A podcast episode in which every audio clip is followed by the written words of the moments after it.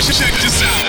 A change of quarters indicates no change in Ram aggressiveness. This is a journey into sound. A new Ram record. Somos el equipo de Los Ángeles. Somos el equipo de Los Ángeles. Oh, yeah. Whose house? Whose house? Whose house? El Mob Squad de Inglewood. Gol de Campo presenta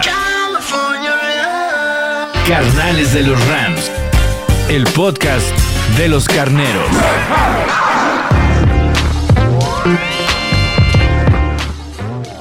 Bienvenidos y bienvenidas a un podcast de Carnales de los Rams. Yo soy Pablo González y como todas las semanas estamos conectándonos a estos episodios dedicados exclusivamente al equipo de Los Ángeles, los Rams. Al equipo que ahí está, ahí está, a pesar del, fíjense, a pesar de el, enorme disgusto que podemos tener algunos como fanáticos de los Rams por el inicio, por la eh, digamos, campaña que no, no, no es para nada lo que estábamos esperando y que además, si la comparamos con la era de McVay, pues definitivamente es el peor arranque. Aún así, nuestros Rams están en segundo lugar de la división y, este, y con el mismo, digamos, con el mismo récord que tiene la cabeza que son los Niners. Entonces, no estamos tan jodidos porque hubo mucha mediocridad en la división.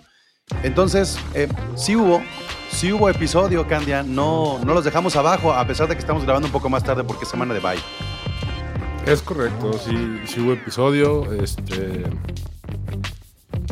Ah, Oye, estás muy bajoneado y la semana pasada estabas queriendo hacer hasta el episodio tú solito. estaba muy hypeado y ahorita estoy como que todo. todo. La, la verdad es que no, no saben a qué hora estamos grabando, pero me acabo de despertar.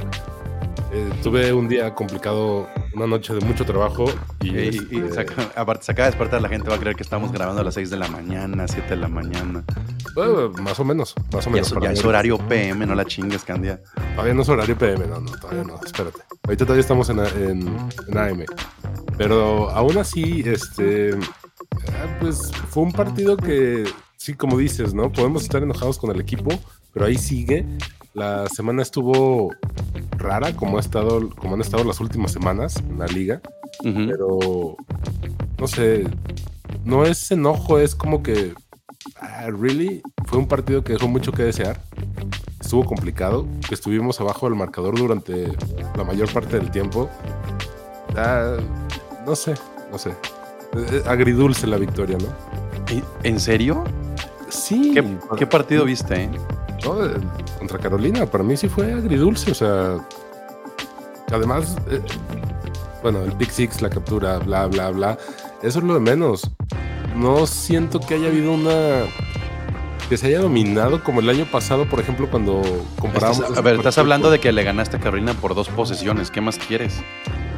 Nevertheless, o sea, estamos hablando de que este partido lo habíamos comparado con el de Jacksonville del año pasado, ¿no? Que iba a ser un entrenamiento. Y así No fue. hubo- ah, no, hubo, no hubo una dominancia de tal forma. A mí lo que sí me, lo que sí resalto es Allen Robinson se enganchó, se, se prendió, este eh, Ben Skoronek con su anotación y Darrell Henderson. O sea, esta semana no recurrimos a la vieja confiable.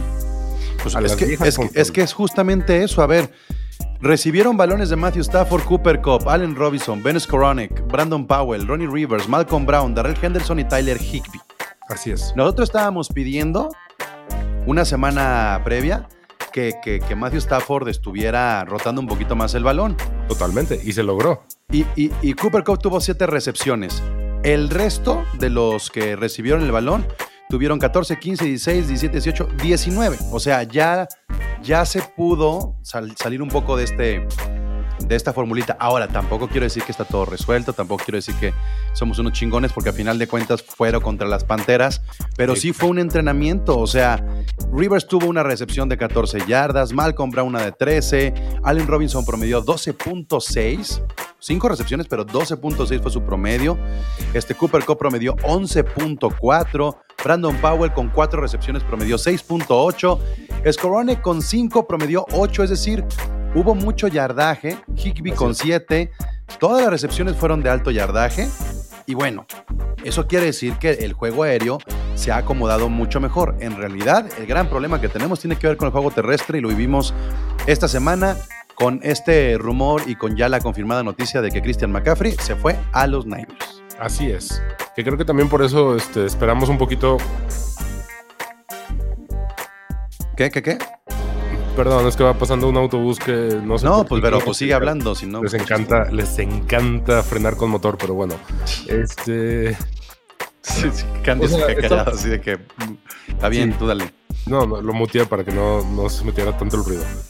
Este, o sea, sí, esperábamos ese Christian McCaffrey venir para acá, para, para Los Ángeles, terminó yéndose a, a San Francisco. Creo que también es el porqué de este, de- del grabar este episodio tan tarde, ¿no? Cuando empezó ese rumor era, ah, vamos esperándonos a ver qué pasa.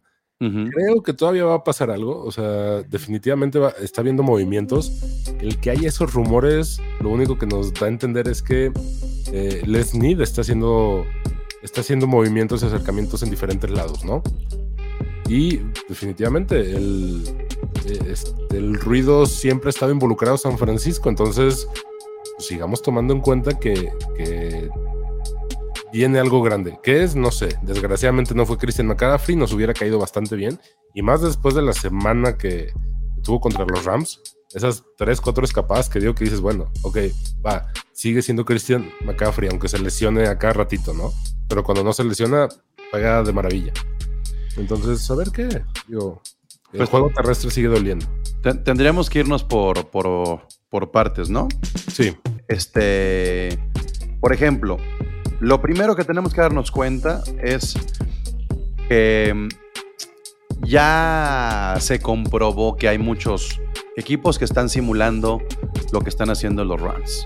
así es. El all-in, o sea, hay que, hay que ser muy conscientes. Luego van a decir, no, pero no es lo mismo. No, sí es lo mismo. O sea, sí es lo mismo porque al menos desde que yo veo la NFL, que son más o menos de siete años para acá, nadie había sacrificado tantos picks, tantos picks de un draft por eh, armar un equipo, ¿no? Y podemos irnos desde Dante Fowler hasta Jalen Ramsey, hasta Matthew Stafford, eh, ahora lo que pasó también el, el- el año pasado, o sea, el all-in de los Rams está haciendo, este, ¿ese- ese ¿eres tú o eres yo el sonidito? Creo que- Yo estoy muteado, yo estaba muteado. ¿Por qué me, por qué me llegan como, como, como alarmitas de que estoy recibiendo mensajitos? Bueno, no sé, a lo mejor es alguno de esos pop-ups. No tengo idea. Estoy todo desconcentrado con ese sonido. Bueno, entonces, este. Les decía, em, después de perderme un poco, disculpen ustedes, el Olin, ya lo estamos viendo con, con San Francisco, ¿no? Yo honestamente creo que es un error de San Francisco. Sin embargo, no creo que hubiera sido un error de los Rams. ¿Por qué? Mm. Un sorbo a mi café porque estamos de mañana. Eh, Muy mañana. Es, es un, es un error de San Francisco porque están llevándose un jugador que va a responder a, las, a los mismos problemas de San Francisco. Un, un running back que se lesiona. Así es. El año pasado San Francisco tenía un gran comité con Monster, McKinnon y Elijah Mitchell. Y se lesionaron los 1 y el 2. Elijah Mitchell como rookie sacó la casta y entró Elijah Mitchell y después Jeff Wilson y lo hicieron bastante bien. O sea, demostraron que la profundidad de running backs era buenísima. Este año iban a ser Elijah Mitchell y Jeff Wilson porque se fueron McKinnon y se fueron Monster. Y se lesionó ahora Elijah Mitchell y quedó Jeff Wilson. Y ahora llega un running back para darle profundidad, pero es un running back que suele lesionarse mucho. Entonces están sacrificando el futuro por alguien que potencialmente puede lesionarse.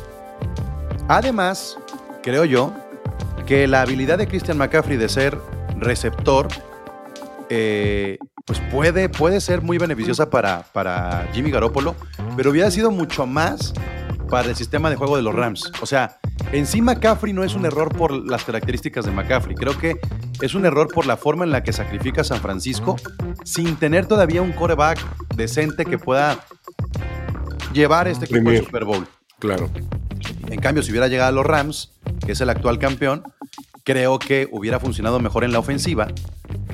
Sin embargo, no hubieran terminado los problemas de los Rams con la llegada de McCaffrey, porque el, problema de los Rams está en la línea ofensiva. cara. Claro, definitivamente no, este, McCaffrey en San Francisco va a ser un jugador que sí va a cambiar un poco eh, la dinámica de San Francisco, pero no va a ser la solución. En cambio, acá con Rams hubiera sido, pues del 100% de problemas que, que tenemos, al menos un 50% de solución. Eh, se hubiera aprovechado más. La línea ofensiva sigue siendo un tema, ¿no?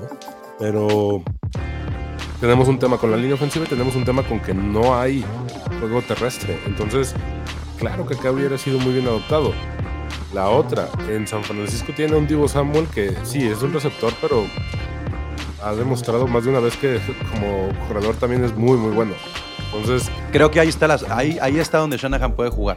exacto, Poner a Divo en el backfield y a McCaffrey de repente en, exactamente. en, en el cuerpo de receptores. Y probablemente por eso fue ese, ese cambio que se dio. Y, y, y sí, va a ser de tener cuidado ahora con San Francisco, pero no quiere decir que este, tengamos que, que preocuparnos, ¿no? No, yo creo, yo creo que hay que preocuparnos por lo que tenemos nosotros o por lo que nos falta. Más bien por lo que nos falta, que sí se sigue viendo muy carente. O sea, desgraciadamente sigue siendo muy, muy carente lo que nos falta. Algunos nombres que aparecen después de que ya se descarta Christian McCaffrey es Melvin Gordon. Ajá. Yo la neta es que si me dices entre Melvin Gordon y Cam Makers, no, te, no, no, no encuentro la, la diferencia. Melvin Gordon ya fue. Ay, Alexander, Alexander Mattison es un gran backup, pero seguimos hablando de un running back 12. Sí, claro. O sea, es un gran backup de, de Dalvin Cook. No sé si sea el mejor para ser un running back número uno en los Rams. Y lo que necesitan los Rams es un running back número uno. O sea, es correcto. no un running back 2, para eso está Dar- Darrell Henderson. Diernes Johnson de, los Browns, por favor, pues mejor ve por Karim Hunt. O sea, no, tampoco creo que sea lo más indispensable. Entonces yo veo los nombres de los running backs y, y creo que va a ser demasiado capital cuando tienes que ir por, pues Por por, algo más top. ¿no? Sí, sí, sí. O sea, a ver, el juego terrestre va a depender de todos modos directamente de la línea ofensiva, porque si no hay línea ofensiva que haga bloqueos, de nada te va a servir el juego terrestre. O sea, a menos que tengas a alguien este, fuera de serie que, que ahorita no lo hay.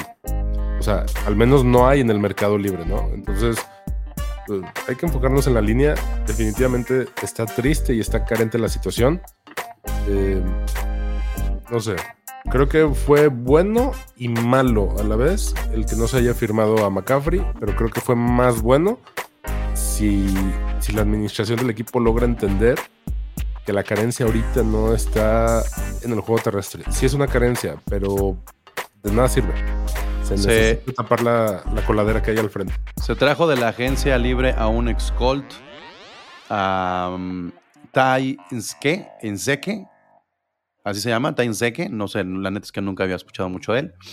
Este, pero bueno, em, ya se están apuntando ahí cositas con algunos veteranos. Em, ¿Qué más? ¿Qué más estamos viendo por acá? Vamos a hablar un poco también de los que pueden regresar después del bye. Después del bye, los Rams eh, se están tomando pues esta semanita para activar algunos lesionados. Entonces, por ahí tenemos em, eh, a Durant, a Hill, a Allen y a Jefferson. Durant, Hill, Allen y Jefferson serían los que estarían regresando para la semana 8. Troy Hill. Troy Hill me parece que sí va a ser de esas eh, que necesitamos ya, pero ya. Ajá. Van Jefferson definitivamente le va a dar profundidad a esto que hemos estado hablando al inicio del podcast, que son eh, la profundidad de los, Y la de los rotación de los balones. Ajá, la rotación de los balones. Allen definitivamente muy necesario y Durant no sé qué tan necesario sea, pues, pero está bien que tengamos ya de vuelta a los lesionados, ¿no? Claro, claro. Para, para que el esquema de juego con el que se planeó el- al principio el equipo, pues pueda volver a aterrizar, ¿no? ¿Quiénes, ¿Quiénes continuarían entonces lesionados? David Edwards, Jordan Fuller y Coleman Shelton. Ellos todavía no estarían de vuelta para la semana 8. ¿Ok? Eh, y bueno, pues eso es lo Ok. que tenemos también en vísperas. Esta semana de bye está muy tranquilo todo, pero no queríamos Sí, descuidar claro. a nuestros carnales de los Rams. Claro, que no pasara, que no pasara la semana desapercibida. Fue, fue, insisto, un partido que, que aquí ya tenemos diferencias, Pablo y yo, pero un partido que deja este sabor agridulce, al menos para mí. Pero, pero está bien. O sea, el equipo se está. El equipo trae muchas carencias. Y hay que decirlo como es. Eh, esta semana de bye va a servir para que se recuperen algunos de los lesionados. y seguro va a servir para que siga viva esta estas negociaciones que esté haciendo Les Snead con el resto de la NFL, ¿no? Yo Entonces- sumaría, yo sumaría, Candia, que además del regreso de Kobe Durant, Troy Hill, Brian Allen y Van Jefferson, Ajá. yo sumaría que las últimas dos semanas, es decir, el penúltimo juego contra Dallas, yo, yo vi tocado tanto a Scorone como a Cooper Cup. sí. Los vi porque han estado- tocaditos. han estado cargando mucho. Entonces, eh, este, este mismo bye va a servir para que el equipo pueda descansar, ¿no? Que también ha sido eh, moralmente desgastante haber iniciado con un récord perdedor. Entonces, irte al bye con un récord empate, pues no es lo mejor, pero es mejor que irte moralmente derrotado, diría este, nuestro inquilino de Palacio. Entonces, también va a servir, yo creo, un poco para, para medio cambiar el chip. Se vienen los partidos difíciles, se vienen los partidos complejos y a su vez también vienen los partidos más sencillos. Entonces, eh, creo que este bye puede ser como un como un escaloncito para poder arrancar como se debe. Dentro de todo el susto que yo leo en los grupos de WhatsApp y la Ramil se pone, ¿cómo ya llegó McCaffrey a los Niners? ¡Qué miedo! Ah, no, eso tampoco. Dentro de todo este pedo, gente, mínimo, mínimo, mínimo, dentro de todo lo malo, McCaffrey va a tener únicamente 10, 12 días de entrenamiento con los Niners antes de enfrentar a los Rams. O sea, no es lo mismo que si te lo enfrentes en la semana 17, 16, 15, donde ya tiene varias semanas entrenando y va a estar más adaptado. Entonces, va a ser una prueba seguramente este, tener a McCaffrey ahí con los Niners. Y eh, curiosamente también jugamos contra las Panteras, se les ganó 24-10 y dos jugadores salen de las Panteras a rivales divisionales. McCaffrey a los Niners, Robbie Anderson a los Cardinals. En 3, 4 semanas tendremos a los Cardinals. Este, otra vez Robbie Anderson y ahí está. Niners el 30 de octubre, Bucaneros el 6 de noviembre, Cardenales el 13 de noviembre. Oye, Todos estos son juegos de, de mediodía tardía, o sea, de segundo, segunda tanda de juegos de domingo serían estos tres partidos. Una pregunta, este, lo traigo en la cabeza, pero no sé si traigo los cables cruzados. ¿A- ¿Algo leí de Robert Quinn siendo firmado para el Practice Squad o fue un fake news? Según yo, nada de, nada de eso. A ver, déjame googlearlo. Sí, les bueno, cuentas bueno. un chiste. O a lo mejor lo soñé, ¿no? Porque, ay, cabrón. Este, digo, sería muy irónico que de Chicago regresara a Los Ángeles. Este, no, no hay nada todavía. Ah, ok. Entonces, muy probablemente lo soñé. O a lo mejor es clarividencia. No, ¿eh? sí hubo, no, sí hubo, sí hubo rumores, cosa que de repente es muy común. Este, también sigue, sigue la novela de Odell Beckham ahí echando mucha imaginación, Que se va ¿no? a Gigantes de Nueva York. que es exacto que se va a la Nueva York, no, no sé. No se va a ir a Nueva York, nadie lo quiere en Nueva York. O sea, no va a pasar. Se, se fue muy mal de Nueva York, igual que de Cleveland. No va a pasar. Eh, Entonces, este. Y, y bueno, también destacable por último, que no quisiera dejarlo pasar, el trabajo que está haciendo Jalen Ramsey, ¿no? Su segunda captura en dos partidos consecutivos. jugando de Edge. O sea, Jalen Ramsey nos está diciendo qué es lo que le hace falta a la defensiva. ¿No? Entonces, Estoy leyendo una noticia que, nada más como rendirle tributo, pero dice Todd Gurley que ya no va a jugar a pesar de no haberse eh, retirado oficialmente. bueno, es que ya no iba a jugar, güey. Por si querían saber, bueno, pues, ya está con, digamos, como medio retirado. Ya lo aceptó. Ajá, que- imagínate cómo te caería Todd Gurley con este sistema. No, Digo, el, buen Todd Gurley. pues. Ah, bueno, ah, sí. El buen Todd Gurley, puta, estaría. Ya de no ser Lombardi, pero no va a Lástima pasar. que Todd Gurley, el mejor Todd. Gurley, incluso en su mejor momento, en playoffs nunca fue Todd Gurley. No, ¿no? se acabó. Entonces O esas, sea- cosas, esas cosas cuentan. Claro. En playoffs nunca fue Todd, Todd Gurley y pues la artritis ah, acaba. Acaba y feo. Pues bueno, Candia, hasta aquí llegamos esa semana de bye. Vámonos. Vámonos. Este, de todos modos, nos hablamos la próxima semana para ver qué. Lo que viene contra San Francisco. Muy bien. Y, y vamos a cambiar nuestra forma de despedirnos. En lugar de hacerlo al mismo tiempo, yo inicio y tú terminas porque qué feo se escucha cuando nos desfasamos. Entonces, para que desciendan como en el estadio, Whose House? Rams House. A change of quarters indicates no change in Ram aggressiveness. This is a journey into sound. A new Ram record. Somos el equipo de Los Ángeles. Somos el equipo de Los Los Ángeles. Oh, yeah. Whose house? Whose house? Whose house? El Mob Squad de Inglewood. Gol de Campo presenta Carnales de los Rams. El podcast de los carneros.